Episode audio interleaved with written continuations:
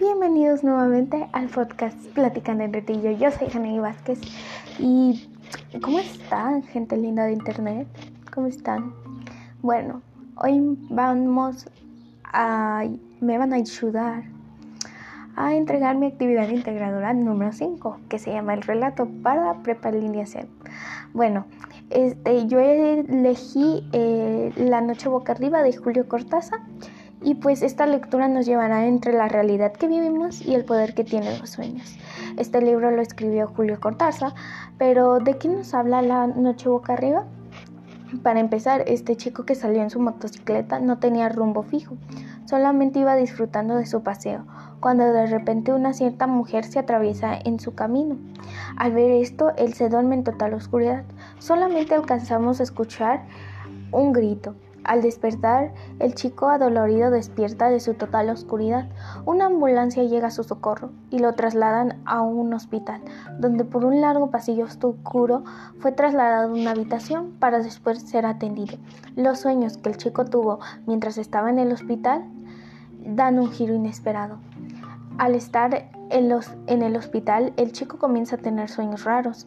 En estos sueños él pertenecía a una tribu que el chico trataba de escapar de sus enemigos los aztecas, ya que él trataba de esconderse entre la densidad de la selva, ya que tenía demasiado miedo.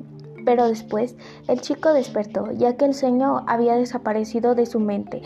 Él, abriendo sus ojos poco a poco, su pesadilla desaparecía, pero los sueños volvieron tres veces más.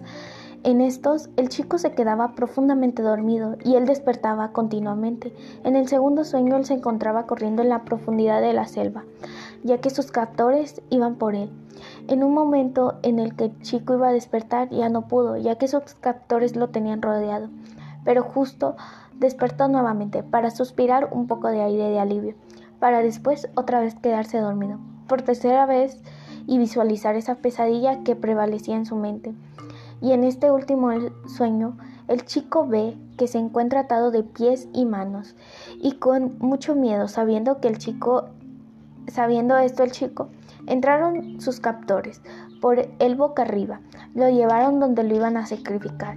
El chico en su camilla de hospital despertó nuevamente, ya ya que el miedo que él sentía, la desesperación que le abrumaba, el chico no quería volverse a quedarse dormido.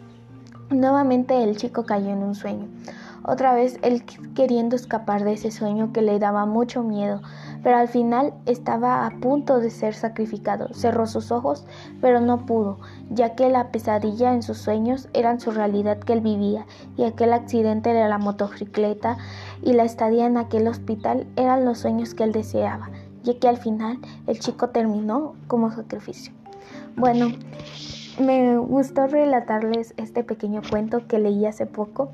Muy padre de cómo se puede mezclar la realidad con la fantasía, cómo los sueños tienen demasiado este en, nuestra cabeza, tienen un factor demasiado importante en nuestra cabeza.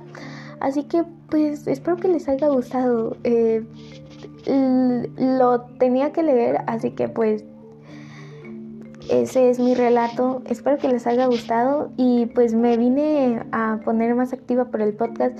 No han sido días fáciles, así que pues perdón por no estar tan activa y créeme que lo hice por una razón y espero que les haya gustado el podcast. Em, espero verlos pronto nuevamente. Eh, y sí, uh, sigan el, el Instagram del podcast, se llama Platicando entre tú y yo, y ahí está la cuenta personal mía, que se llama Cuenta Secreta Jani. Espero que les haya gustado mucho. Eh, en fin, eh, cuídense mucho y los quiero.